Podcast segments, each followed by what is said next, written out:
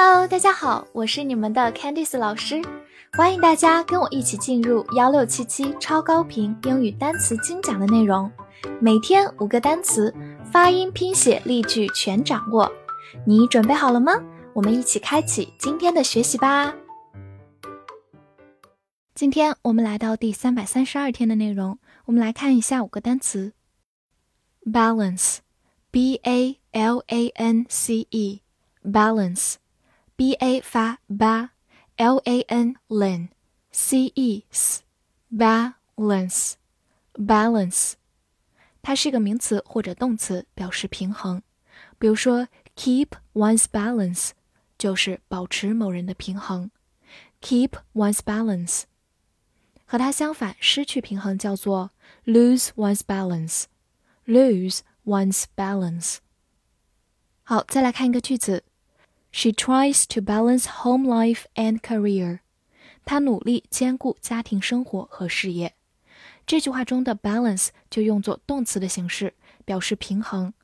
balance A and B，平衡 A 和 B。home life 就是家庭生活，career 就是事业。好，慢读一遍。She tries to balance home life and career. She tries to balance home life and career. 除此之外，它还可以做一个名词，表示余额，比如 check the balance 就是查询余额。如果你想查询自己的卡里还有多少余额，就可以用 check the balance。Glass，G L A S S，glass，字母 a 在英式发音当中读作长音 r，s s 发 s，glass。美式发音字母 a 读大口 a，glass 也是可以的。它是一个名词，表示玻璃或者玻璃杯。比如 broken glass 就是碎玻璃，glass 在这里是一种材质，表示玻璃。broken glass。好，来看一个句子：Can I have a glass of water？我能要一杯水吗？这句话中的 glass 表示玻璃杯，a glass of water。就是一杯水。好，慢读一遍。Can I have a glass of water?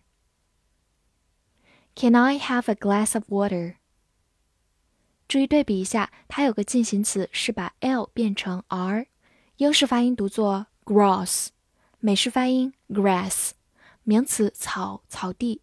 注意不要把这两个词搞混了哦。Write。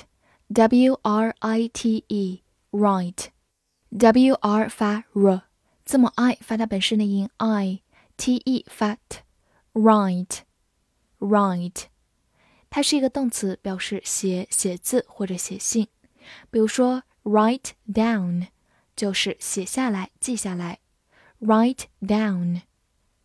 来看两个句子，I wrote a letter to you last year，我去年给你写了信。 这句话里，wrote 其实是 write 的过去式，用到了一个短语，write a letter to somebody，表示写信给某人，to 表示一个对象方向。好，慢慢来读。I wrote a letter to you last year. I wrote a letter to you last year. 这句话也可以等同于 I wrote you a letter last year，用到的是 write somebody a letter，也表示给某人写信。好，慢读一遍。I wrote you a letter last year. I wrote you a letter last year.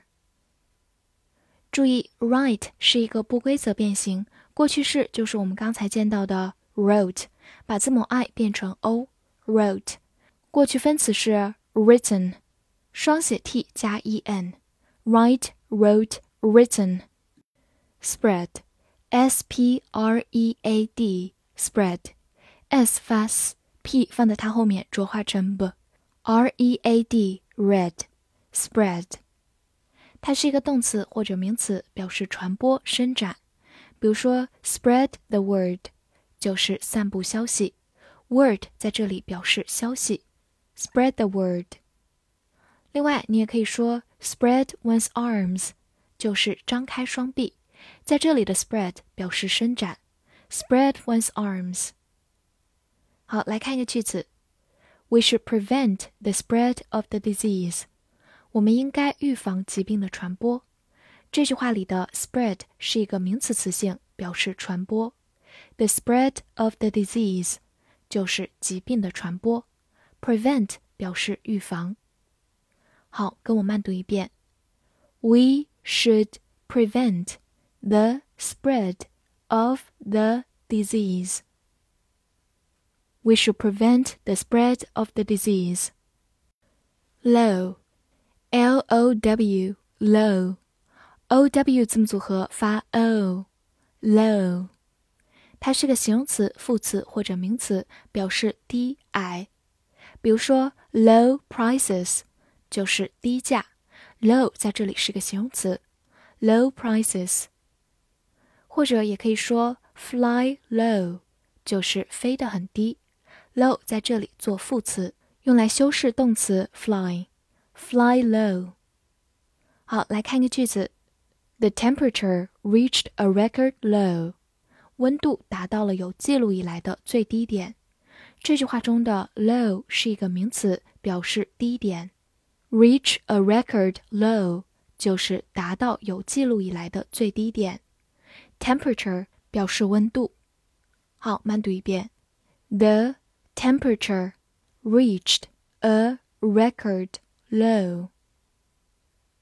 The temperature reached a record low. 注意一下，它的反义词是 h i g h，同样是形容词、副词或者名词，表示高，high。复习一下今天学过的单词：balance，balance，名词、动词平衡或者名词余额；glass，glass，美式发音 glass，名词玻璃、玻璃杯；write，right。动词写写字写信。spread, spread，动词名词传播伸展。low, low，形容词副词名词低矮。翻译句子练习：他写信给我，关于保持平衡，通过张开双臂。这句话你能正确的翻译出来吗？希望能在评论区看见你的答案。欢迎大家多多点赞、收藏和转发哦。See you next time.